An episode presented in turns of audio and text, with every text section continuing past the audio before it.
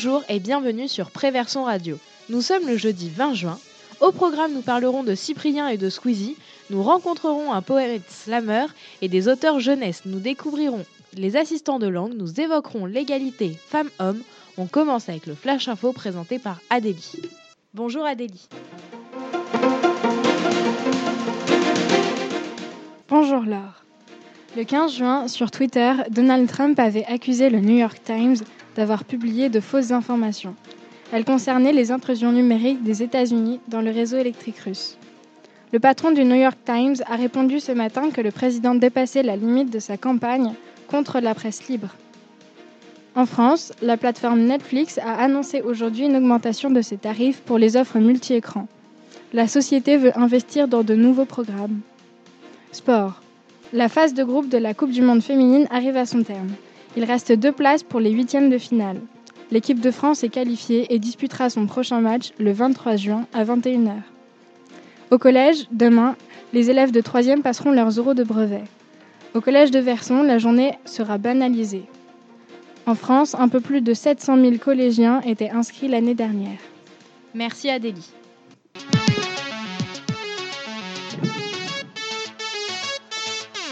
Les femmes sont-elles les égales des hommes?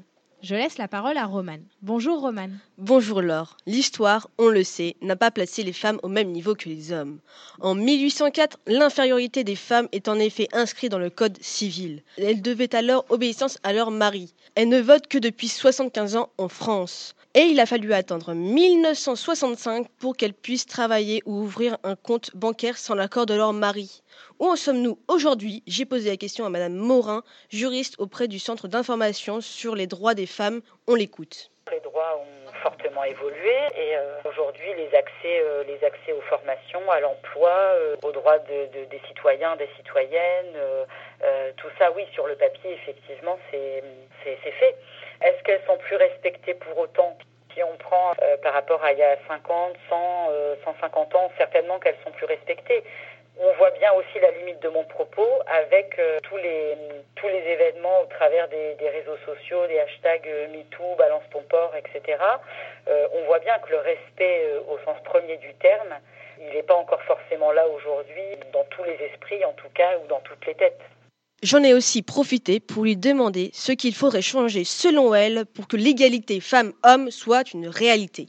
Dans la loi, on a quand même pas mal d'éléments euh, juridiques pour que l'égalité réelle soit là, puisqu'il y a des obligations légales au sein des entreprises, il y a des obligations légales pour tout ce qui va être électoral, il y a des obligations légales euh, au niveau du droit pénal, donc avec des interdictions dans le cadre des, violences, dans le cadre des viols, des outrages sexistes. Donc dans la loi, on a quand même un, panel de textes qui permet d'arriver, on va dire, à l'égalité femmes-hommes. Les gros changements, à mon avis, qui sont donc à envisager et qui restent à faire, ce sont des changements au de la société et dès le plus jeune âge. En fait, il y a encore beaucoup trop de, stéréotypes et de préjugés sur la place des femmes et sur le rôle des femmes par rapport aux hommes pour qu'effectivement on arrive dans la société à une égalité réelle. Nous, on intervient en tant que CIDFF ou dans les établissements scolaires. Et on voit bien que dès le plus jeune âge, il y a des stéréotypes de sexe. Sur euh, le repassage, c'est aux femmes de le faire, euh, ton de la pelouse, c'est aux hommes, euh, les journées enfants malades, c'est aux femmes de les prendre, les réunions tard le soir, c'est pour les hommes. Et,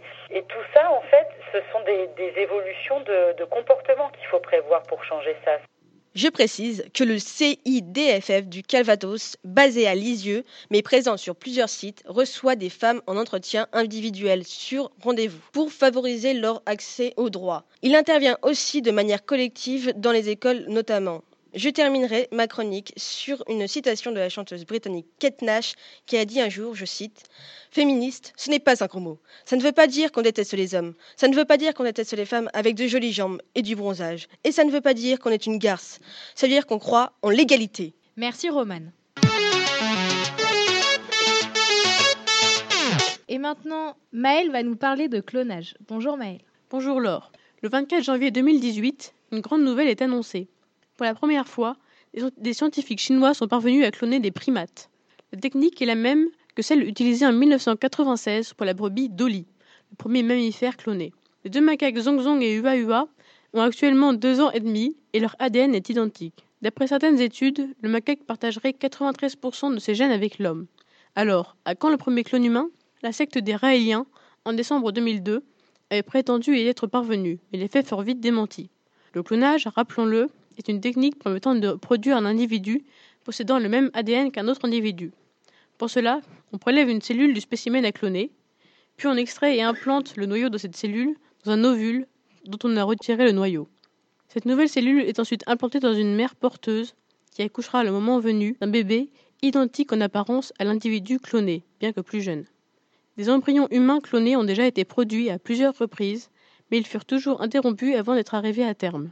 En effet, en France, le clonage humain est officiellement illégal depuis 1994. Scientifiquement, nous pourrions donc probablement cloner un humain, mais heureusement, légalement, cela restera interdit pour encore longtemps, du moins nous pouvons l'espérer. Désolé les fans de Star Wars, mais pas d'armée de clones pour le moment. Merci Maël.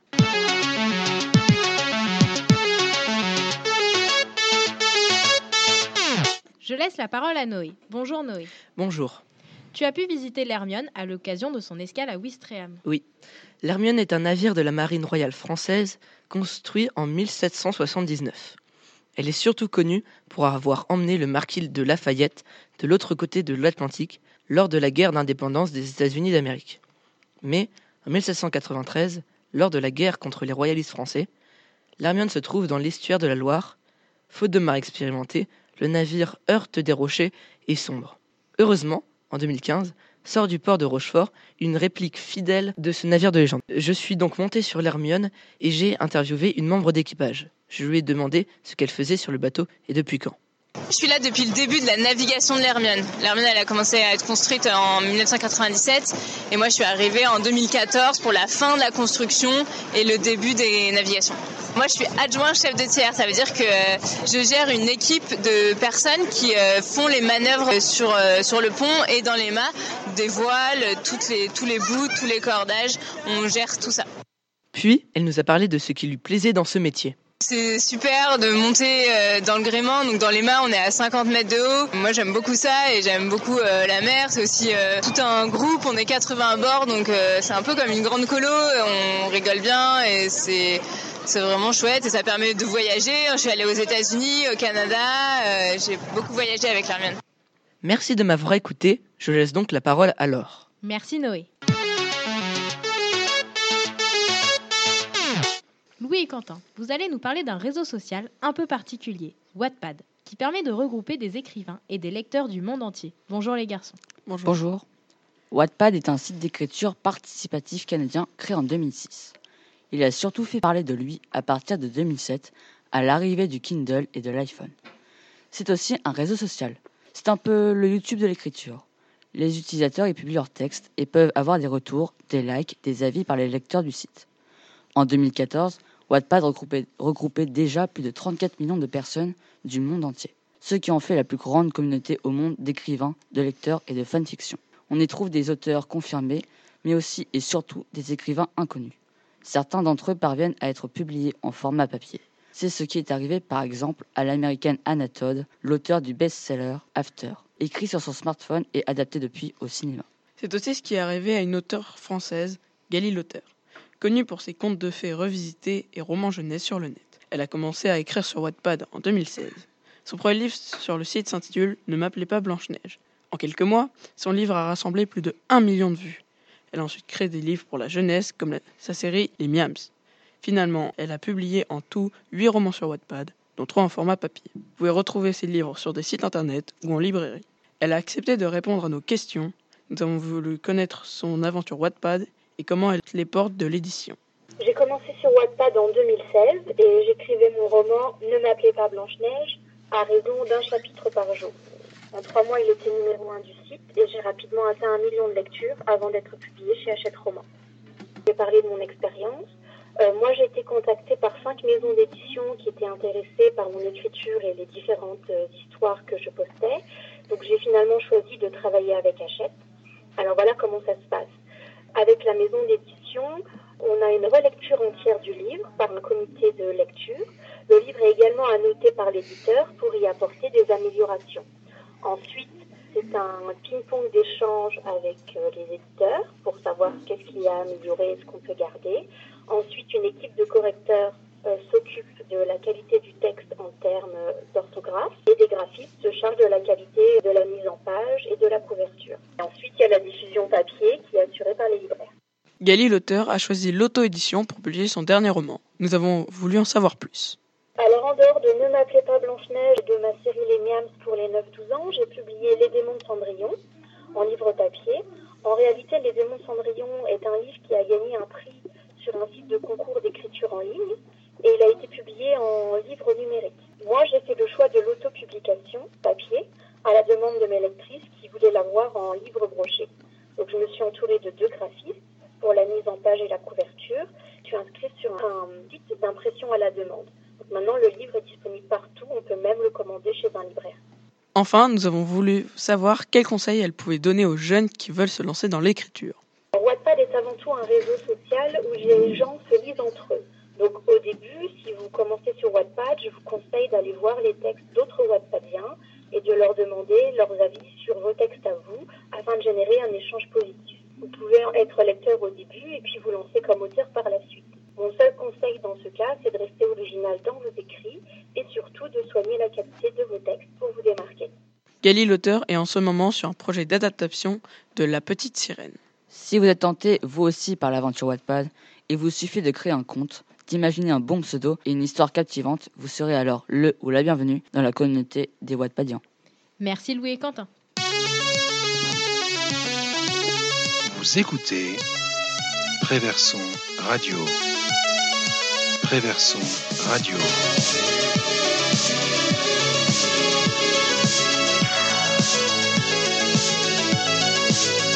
Retrouve maintenant Maëlys et Shainez. Bonjour Laure. Bonjour Laure. Je m'appelle Akshay, je suis étudiant étranger dans l'université de Caen. Moi, j'appelle Jessica, je viens d'Allemagne, euh, de Würzburg plus exactement, et j'ai 22 ans. Je m'appelle Alessandra, je viens du sud d'Italie, la région s'appelle La Puglia. Euh, J'étudie à Sienne, en Toscane, de médiation lingu linguistique et culturelle. J'ai 21 ans. Vous venez d'entendre Akshat, Jessica et Alexandra.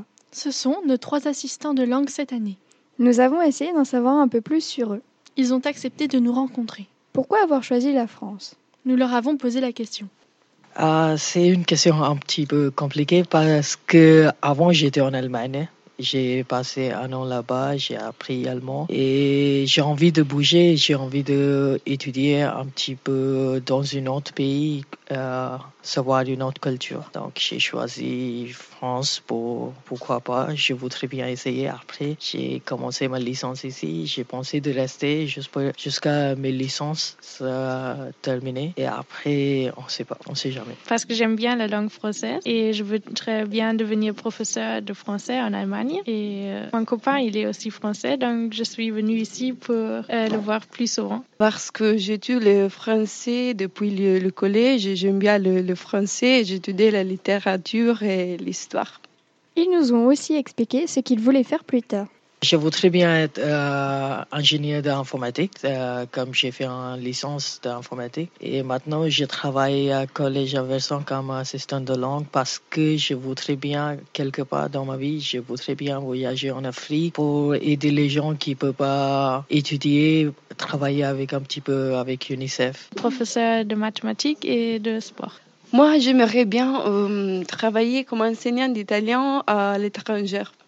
Enfin, nous voulions connaître leurs passions et leurs loisirs en dehors du collège. On les écoute. J'aime bien jouer le cricket, si vous connaissez, c'est un sport indien et j'aime bien tennis, j'adore danser, j'ai appris salsa dans l'université. Euh, j'aime bien le sport et je joue au volleyball dans une équipe et j'aime bien lire, j'aime bien être créatif et cuisiner. Moi, j'aime bien la peinture, le dessin, les... étudier les, les langues.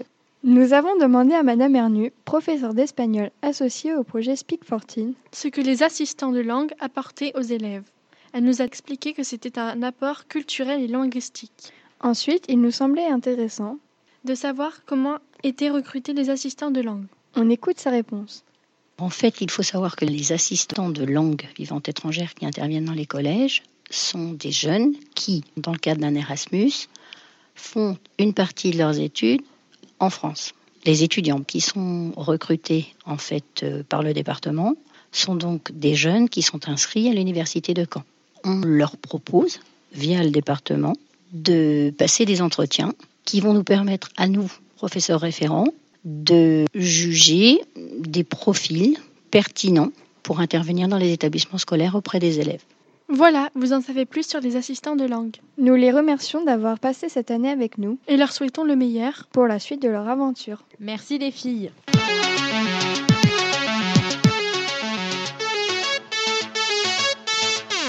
Le slammer Capitaine Alexandre est venu au collège et a rencontré la classe de 4C. Bonjour Zadig. Bonjour Laure.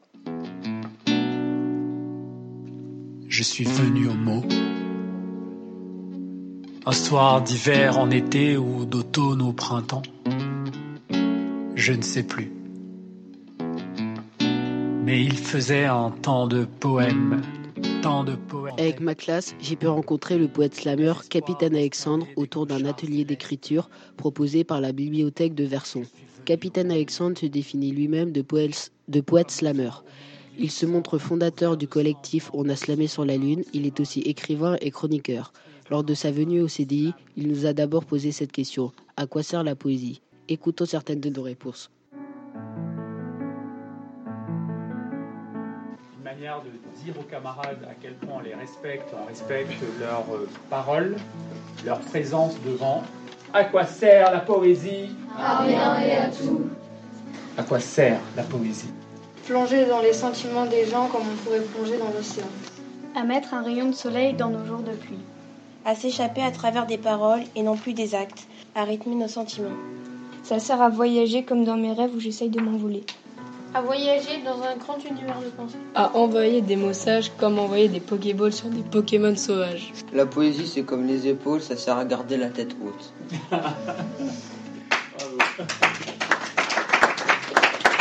À quoi sert la poésie? À tout et à rien.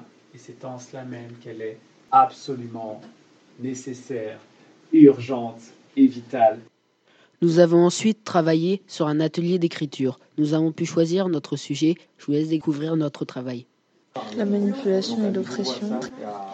Il bah, faudrait trouver un truc avec expression, du coup. Ça pourrait être. euh, Pour pouvoir sauver L'expression. la, la liberté Oui, d'expression.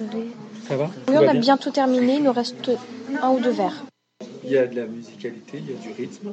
Après, en vous relisant, traquez les répétitions. Ne savez pas encore dans quel sens. Alors, faites ce travail-là. Est-ce que vous m'entendez? Oui J'ai toujours la même impression d'être un prêcheur dans une église de Harlem. C'est pas très grave que ça ne soit pas terminé. Ce qui compte, c'est le moment de partage qu'on va vivre ensemble. Vous allez venir offrir vos mots. Prisonnier, encore enfermé dans cette étroite cage d'acier, impossible de s'exprimer, impossible de parler, impossible de bouger sans être fusillé. Mais malgré cela, la rage monte en moi comme l'eau dans la cage. Il faut rester sage, trouver un passage. Pour pouvoir transmettre mon message, porter la révolution, c'est une mission contre la manipulation et l'oppression pour sauver la liberté d'expression. La moto plus qu'un sport, une passion. La course, le stress, ses virages en vitesse, le danger de chuter, la victoire, se relever, se lever pour aimer, être impatient, de commencer. Ma conscience, mon airbag, mon esprit fait des virages, le coup fatal, je l'aime, cette bécane. Vous avez tous travaillé et tous écrit, tous euh, lâché prose et, et- et c'est tout sauf simple et vous l'avez fait, je vous remercie. Un grand merci à Capitaine Alexandre pour ces moments de partage. Merci de m'avoir écouté. Je laisse la parole à Laure. Merci Zadig. Fin novembre, le Club Lecture a rencontré l'auteur Benoît Sévrac. Nous lui avons demandé de nous présenter son dernier roman, Une caravane en hiver. Écoutons-le. Pour moi, c'est très bien de retenir que c'est une histoire d'amitié. Et surtout, c'est l'histoire d'un jeune, 16 ans. Il décide d'aider quelqu'un qui est euh, dans le besoin, dont la mère est en train de mourir de maladie. euh, et, et il cherche pas à réfléchir plus loin, il va les aider. Donc il suit son instinct. Ça, c'est primordial de bien expliquer que à 15 ans ou 16 ans, on peut avoir des espèces d'impulsions comme ça, qui sont dans le juste. Et là, euh, Arthur est un jeune qui montre finalement l'exemple à ses parents. Ses parents, ils sont comme beaucoup de parents, moi y compris. Hein. Ils sont sensibles au sort des Syriens. Ils disent ah les pauvres, mais en même temps ils font rien. Et Arthur va leur donner une leçon d'humanisme. Alors, il le fait pas bien, donc il l'engueule au début, il le, gronde parce qu'il ne fait pas les choses comme il faut, mais finalement, ils évoluent, eux. À l'intérieur du roman, les, parents d'A- d'Arthur évoluent et vont vers euh, leur fils, finalement. Et ils vont assumer ce qu'ils auraient dû assumer depuis le départ, c'est-à-dire faire correctement, de façon adulte et responsable, quelque chose que leur fils leur, leur a demandé de faire. Pour moi, c'est ça, avant tout, une caravane en hiver. Après, c'est un polar. hein. La maman d'Adnan est enlevée et euh, démarre une histoire policière à laquelle ils sont mêlés, mais, mais c'est avant tout une leçon d'humanisme, pour nous tous. Vous êtes sur Préverson Radio. Préverson Radio.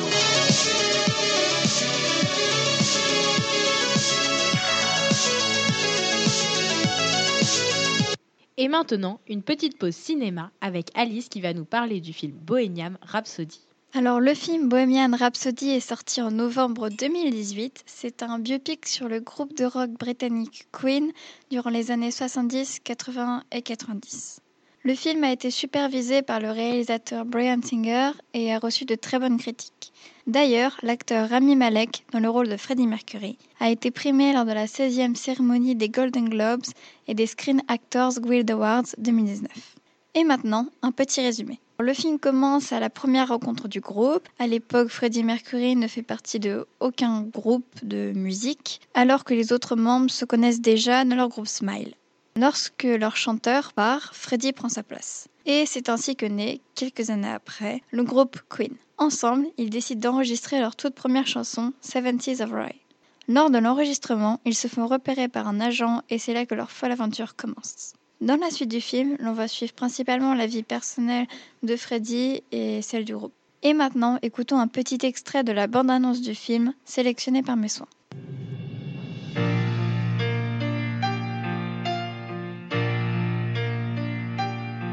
Bien aimé le concert. Et aussi, j'écris des morceaux. Notre chanteur nous abandonne. Alors il vous en faut un nouveau. J'adore te voir bouger sur scène. Tu as toute la salle à tes pieds. Tu vois pas que l'avenir t'appartient. Personne veut nous passer à la radio. Il faut qu'on soit expérimentaux. Pour ma part, j'ai beaucoup aimé ce film car je trouve qu'il raconte assez bien l'histoire de Queen, malgré quelques erreurs chronologiques et exagérations.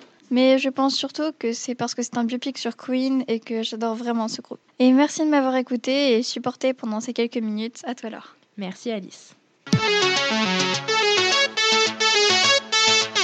Je suis maintenant avec Mathieu. Bonjour. Bonjour. Tu as cherché à savoir si les adultes apprécient les mêmes musiques que les ados. Exactement. Tout d'abord, je suis allé voir les élèves du collège pour leur demander quelle musique ils écoutent. Voici ce qu'ils m'ont répondu. Bonjour, Est-ce que vous pourrez citer un chanteur que vous adorez en ce moment? L'homme pâle. J'aime bien sa musique. Bon, son nouvel album, je suis pas trop trop fan, je préfère son ancien, mais voilà, j'aime bien. Armin Van Buren, que j'aime bien son style de musique. Aya Nakamura, c'est celle qui m'est venue en tête.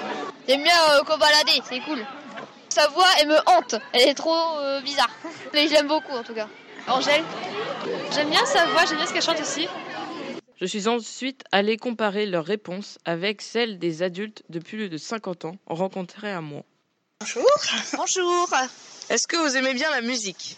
Oui, beaucoup. Oui, peut pas être sans musique. euh, je peux pas passer une journée sans musique. Qu'est-ce que vous écoutez comme musique? Un peu de tout, ma foi. Alors plutôt variété française, euh, les comédies musicales. Du rap, de la soul, euh, de la country. euh, J'aime bien toutes les musiques en général, sauf le hard un peu quand même. Est-ce que vous connaissez certains rappeurs comme euh, Big Flo et Oli? Tout à fait. J'ai été les voir au Zénith. Bien, super. De l'ambiance, ils ont été applaudis et puis euh, sympathiques et tout. Je retournerai les voir. Ouais. Aussi euh, le rappeur Soprano. Ah, j'aime bien Soprano aussi. Voilà. En fait, j'aime bien le rap qui veut dire quelque chose. C'est un rap qui veut dire quelque chose pour moi. Les textes, c'est des bons textes, quoi, au niveau des paroles et tout. Merci beaucoup. De rien. De rien. Bonne journée. Une chose est sûre, il n'y a pas d'âge pour aimer les musiques actuelles et aller en concert. Merci Mathieu.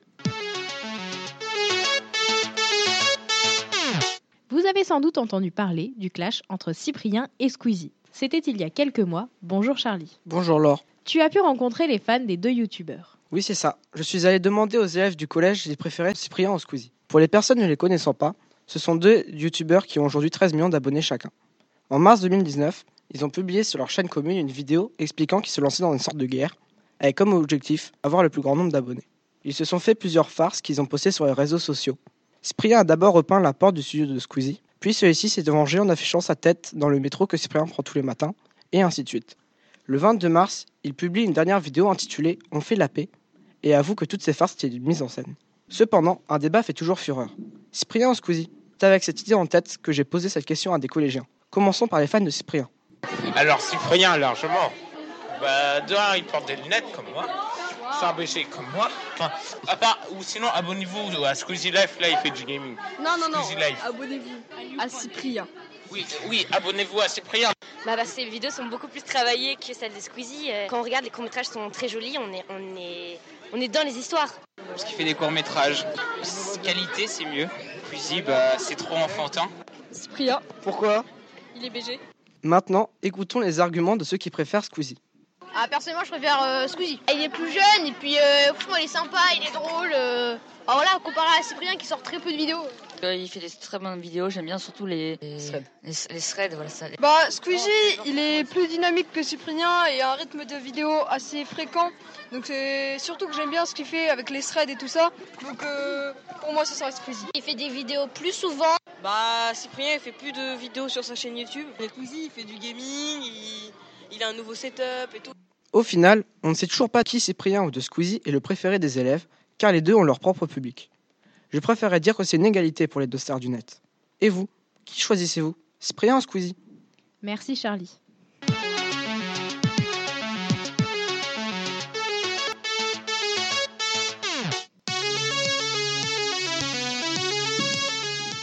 C'est la fin de cette émission en direct. J'espère qu'elle vous aura plu. Merci à toute l'équipe de la web radio. Merci de nous avoir écoutés. Notre générique est signé Zero Call. À bientôt sur Préverson Radio.